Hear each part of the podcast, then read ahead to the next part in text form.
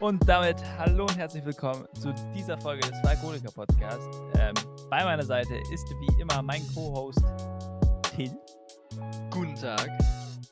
Von ATL Germany. Und wir reden heute über das Spiel in Woche 13 der Falcons daheim gegen die New Orleans Saints. Die haben zwei Wochen davor in Woche 11 schon gegen die Saints gespielt. Da ging es nicht so gut aus. Wie gesagt, ein Spiel zum Vergessen. Ganz anders als das Spiel, das wir letzte Woche haben, ge hatten gegen die Las Vegas Raiders. Ähm, das wollen wir in Erinnerung behalten, aufhängen, einrahmen. Ähm, Till, erzähl uns doch mal bitte was über das Spiel.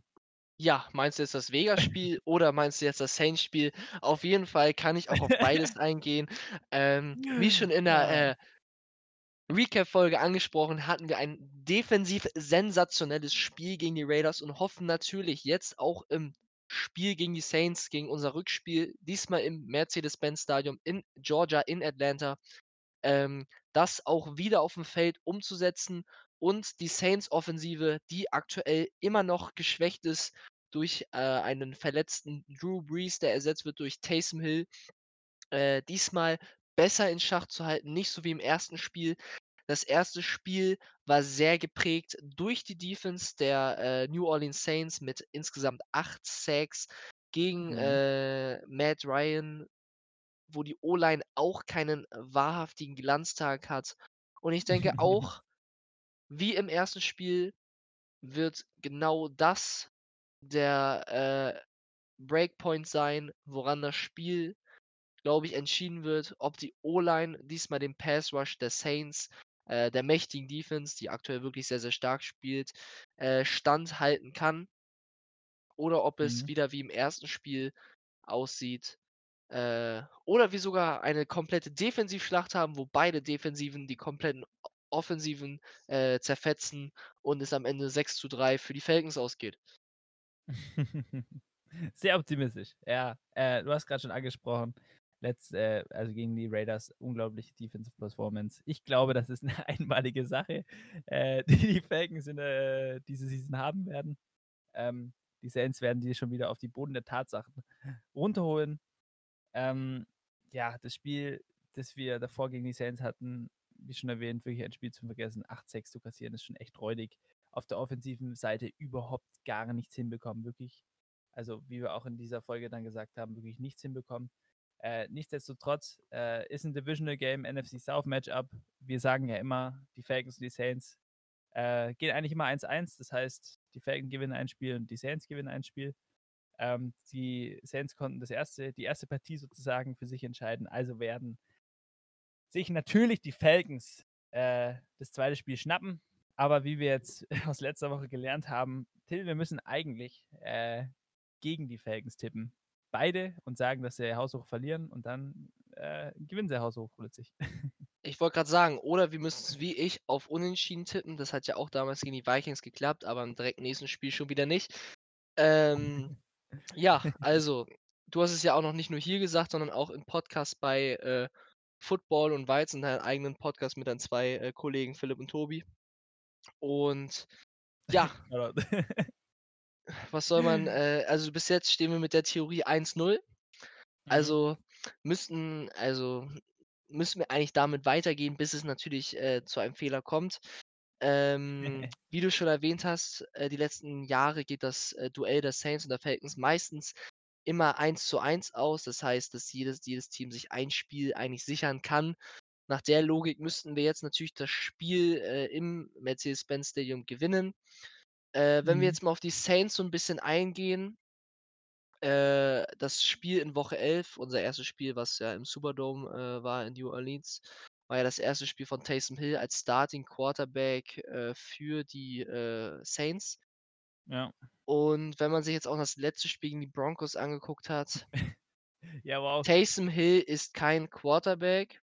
Ich frage Mhm. mich auch immer noch ein bisschen, warum er Starter ist. Also ich meine, Famous James, wie du ihn ja gerne nennst, ähm, Bester wäre, Name. glaube ich, schon, besonders gegen die Falcons, die bessere Option, weil ich Mhm. glaube, er ist definitiv um nicht um Welten aber schon deutlich der akkuratere Passer. Taysom Hill Mhm. glänzt halt durch seine Wildcard-Fähigkeit, durch sein eigenes, äh, Laufen, was er halt kann. Er ist halt 'n Und Running Back und ist halt 'n Receiver und 'n Running Back, der halbwegs manchmal werfen kann. Mhm. Äh, auch im Spiel gegen die Falcons, den einen langen Pass, den er auf, ähm, äh, Emmanuel Sanders completed hat, war eher mehr Glück als Verstand. Mhm. Ähm deswegen schwierig. Ich hoffe, die Falcons haben sich diesmal äh, werden sich diesmal noch besser auf die Saints vorbereiten, nachdem sie schon 2 Wochen Zeit hatten im 1. Spiel davor. Ähm Mhm. ja, und, äh, wie eben schon von mir angesprochen, die O-Line und die gegnerische Saints-Defense wird der Knackpunkt des Spiels. Auf jeden Fall. Ähm, ja, äh, kurze Frage an dich wegen Todd Gurley und Julio Jones waren gegen die Raiders ja draußen. Weißt du das schon? Äh, hat man da 'ne Vermutung, wie das passieren wird, ob, äh, äh, einer von beiden oder beide spielen werden? Also, Raheem Morris hat, äh, grade in 'nem Interview gesagt, dass er definitiv erwartet, dass, äh, Julio Jones und Todd Gurley am Sonntag wieder dabei sein werden gegen Mhm. die, Saints und was natürlich sehr stark nach Payback ruft. Payback Bitches. Äh, ja, wie gesagt, bin ich wäre ich auf jeden Fall dafür. Äh, die Saints, gegen die muss man auf jeden Fall einmal gewinnen, das wäre schon peinlich. Ähm ja, äh, du hast schon erwähnt, Taysom Hill hatte ja also, ist ja ist ja mit der Wildcard immer ganz gut. Die die äh, das Running Game mit Alvin Kamara darfst du auch nicht vernachlässigen.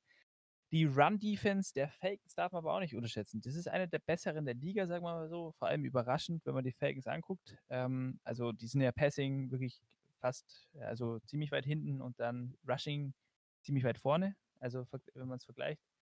Ähm und ja, äh, mal schauen. Ich ich ich bin immer noch, äh weiß nicht, von Dirk Koetter gegen die Defense, der wird sich da nichts äh, wahrscheinlich nichts Neues einfallen lassen. Er wird nichts lernen aus dem letzten Matchup.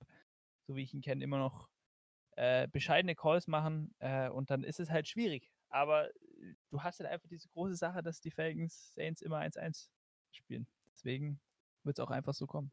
Ganz, ganz klar. Ja, definitiv. Und was du halt angesprochen hast, die Run-Defense von den Falcons, definitiv eine der besseren der Liga. Und wir haben auch dort, was die Run-Defense, äh, betrifft, schon eigentlich sehr, sehr starke Leute mit, äh, Grady Jarrett, äh, als Defensive Tackle. Marlon Davidson, der auch jetzt gute äh, Spielzüge gezeigt hat im Spiel gegen die Raiders, was jetzt auch endlich mal zum 1. Mal in der Saison etwas Positives für ihn ist, weil er hatte schon für einen als Rookie schon eine sch sehr, sehr schweren Anfang und kaum Spielzeit durch eine Mhm. kurzzeitige Verletzung, dann eine Coronavirus-Infizierung und hat deswegen noch nicht so in die Saison reingefunden. Und, äh, dann haben wir noch mit Deion Jones und Foye Oluokun, die eh an der Line sehr, sehr stark sind. Besonders Oluokun, der dieses Jahr sehr hart ballt und Deion Jones auch immer schon 'n sehr, sehr harter Runstopper war, besonders immer in den Spielen gegen die Saints, wo er sich eigentlich immer Alvin Kamara schnappt und eigentlich nur Mhm. ihn umlegen möchte. Was er auch schafft. Was was er auch schafft. Also, ich glaube auch im Spiel in unserem 1. Spiel Woche 11 war jetzt Alvin Kamara nicht der große Faktor, auch durch Mhm. Deion Jones. Er hätte f Deion Jones hat ihn sehr oft sehr früh gestoppt. Und auch jetzt, äh, letzte Woche, äh, oder beziehungsweise wann ihr den Podcast hört, vor 4, 5 Tagen, ähm, im Broncos-Spiel, äh, von den Saints war Kamara jetzt auch zum 1. Mal in dieser Saison Non-Faktor, aber das Spiel war eh, ähm ja, das Spiel kann man jetzt nicht so richtig ernst nehmen. Das war von beiden Seiten so sehr gruselig, nennen wir's stimmt, mal. ja. Ja, das wollte ich noch sagen, äh, habe ich ganz vergessen. Äh, die Broncos hatten gar keinen Quarterback. Das Spiel war eh lächerlich, dass die Ja. das nicht verlegt haben. Also, das ist eh noch 'n Rätsel für mich. Ähm, ja, ganz verrückt. Ähm, kurz, was soll ich noch sagen? Äh, wir haben wirkliche Border, also, wenn ich jetzt noch mal die Namen auf der Zunge zergehen lasse hier, äh, mit Foye Oluokun, dann noch, äh, Deion Jones, Keanu Neal, AJ Terrell, der von Woche zu Woche besser wird und natürlich, äh, Michael Thomas, aka Crybaby, natürlich lockdownen wird, ganz klar. Ähm wir haben schon coole also, echt coole Spieler drin, muss ich wirklich sagen. Und auch. Ricardo Allen war auch am Ballen gegen die Raiders. Der hatte auch richtig Ja, Bock, ich hat auch nicht der größte Fan bin irgendwie, weiß ich nicht. Also, ich habe mir viele Interviews also, persönlich von der persönlichen Seite ist er 'n super Mensch. Äh ja, natürlich auf dem Spielfeld unsere Safeties haben wir auch schon angesprochen, waren immer leider etwas verletzungsbedingter oder verletzungsangehauchter. Ähm, deswegen freut's mich, dass, äh, beide jetzt zum ersten Mal nach langer Zeit jetzt schon 12 Spiele, also 11 Spiele absolviert haben ohne weitere Verletzungen und vielleicht auch endlich mal 'ne Saison wieder durchspielen können. Mhm. Ja, Ja, auf also jeden unsere Fall. Defense hat schon coole Namen, besonders jetzt AJ Terrell, was ich vergessen habe in 'ner, äh, Recap-Folge gegen die Raiders anzusprechen, also gefällt mir auch immer besser dafür, dass er eigentlich am Anfang der Saison, besonders nach dem Draft-Pick der Falcons, sehr stark als Reach und halt äh, dass er halt nicht die Leistung bringen wird, bezeichnet wurde. Deswegen also er macht sich super, besonders als Cornerback in seiner 1. Saison, hat natürlich aber auch im Team Receivern, an von denen er lernen kann, was man natürlich äh, was als Cornerback natürlich nie schlecht ist, wenn du auch Star-Receiver in deinem eigenen Team hast, an denen du dich selbst, äh, verbessern kannst, besonders eine Personalie wie Julio Jones, der dir sicher auch Tipps als Receiver kann geben kann, was manche Corner gegen ihn machen. Ja, auf jeden Fall. Ja, haben wir ja auch, äh, in unserer Preseason-Folge sozusagen drüber geredet. Wenn du im Training gegen the greatest of all time, äh, aka Julio Jones, ähm, trainieren Ah, kannst, hu! Calvin Ridley, ähm, genau, äh, hast es auf jeden Fall positive Sachen. Und er gefällt mir Woche für Woche besser, dir auch und ich glaube der Fanbase an sich. Ähm, und irgendwie ist er 'n cooler Dude, weiß ich nicht. Ja, also, er spielt Woche für Woche natürlich als Cornerback, besonders in der Rookie-Saison. Ein zweimal passiert es, dass du vielleicht mal geschlagen wirst. Dann hast du aber Mhm. sicher auch mal Safety-Hilfe von oben, sonst würde es die Safeties ja nicht geben. Ähm, den einen Catch, den er gegen Henry Ruggs zugelassen hat, war 'n bisschen unglücklich, wäre 'n Zentimeter weiter nach oben gekommen, hätte man wäre es auch vielleicht 'n Big Play für AJ Terrell geworden. Das war halt so 'n ja, Ja, das war würde ich jetzt nicht Coverage. hundert Pro war Es würde ich jetzt ihm nicht 100 % äh, geben, dass er ihn klar offen gelassen hat. Also, es war 'ne gute Coverage von ihm und dann halt noch bessere Körperkontrolle von, ähm Henry Ruggs, den noch so zu fangen. Mhm. Ja. Aber wie gesagt, äh, spannendes Spiel auf jeden Fall. Bin mal gespannt. Divisional Matchups sind immer gut eigentlich, äh, also immer interessant zu gucken, weil Divisional Matchup kann immer alles passieren. Die Saints oder Aints, wie man wie wir gern sagen oder Falcons-Fan an sich, ähm, sollen jetzt mal verlieren, auf'n Boden der Tatsachen kommen. Ähm, und kann wirklich nicht sein, dass wir gegen Taysom Hill verlieren. Definitiv. Also, ich hoffe nicht, dass das ein 2. Mal passieren wird. Mhm. Ähm, deswegen, ja, denke ich schon, dass wir gegen die Saints verlieren werden. Hust. Äh, die das wurde jetzt Hust grade ich nur natürlich auch. das wurde natürlich gesagt, nur damit, ähm, unsere Streak weitergeht. Also, wir gehen als klarer Underdog in dieses Spiel. Und die. Saints werden das Spiel leider 30:10 gewinnen. Ja, ganz ganz leider werden die Saints, äh, 43:6 gewinnen. Ähm. Ja, mir fällt nichts ein. Ähm, ja, genau. Weil weil aus Gründen halt. Ja, also wir müssen die Saints Ja, schlagen, Gott. ganz einfach. Jetzt scheiß drauf auf Streak. Wir müssen den Saints jetzt eins auf die Fresse geben und einfach mal so richtig ins Gesicht treten. Wir sind Atlanta, wir hauen euch ins Gesicht. Ihr Ja. gewinnt nicht in unserem Stadion, so fertig ist. Unterschreibe ich alles. Ich unterschreibe da liebend. 140 Yards von Julio Jones, 112 von Calvin Ridley, 1 Touchdown Julio, 2 Ridley, 1 Rushing Touchdown von Todd Gurley und Russell Gage bekommt auch noch seine 50 Yards. Matt Ryan mit 350 Passing Yards, 3 Touchdowns durch die Luft, so 'n Ding. Wäre ich auf jeden Fall dabei. Äh, ich glaube, du hattest noch 'ne Frage zum Spiel und dann würde ich tatsächlicherweise die Folge beenden. Ja, Ömer hat gefragt: „Was muss man anders machen, um nicht wieder so von den Saints zu kassieren?“ Äh, ich glaube, haben wir in der kompletten Folge drüber geredet. Äh, vielleicht noch mal kurz zusammengefasst. Äh, von mir ein Satz und dann von dir vielleicht noch mal. Ähm, ja, O-Line von Falcons gut spielen. Offensive Coordinator darf nicht so spielen, wie er spielt. Ja, mein Satz dazu: „Touchdowns wins games, O-Line wins championship.“ Ich glaube, es ging anders, aber ja. Ich habe es umgedichtet. Ja. Das muss auch immer mal sein. Ähm, ja, wie gesagt. Die Saints gewinnen ja, äh, natürlich, äh, wie wir schon, äh, herausgefunden haben. Äh, aber ja.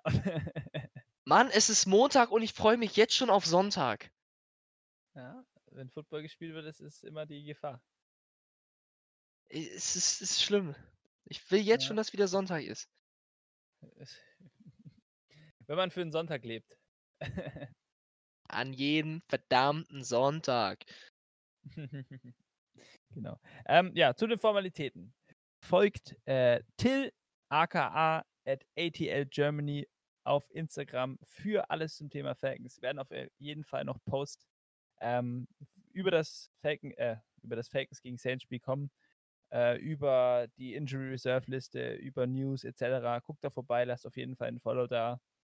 Ähm, ja, klar, genau. Ja, folgt Marco auf Football und Weizen und schaut auch auf deren Website vorbei oder hört euch deren Podcast an, den er mit seinen zwei Kollegen Philipp und Tobi macht.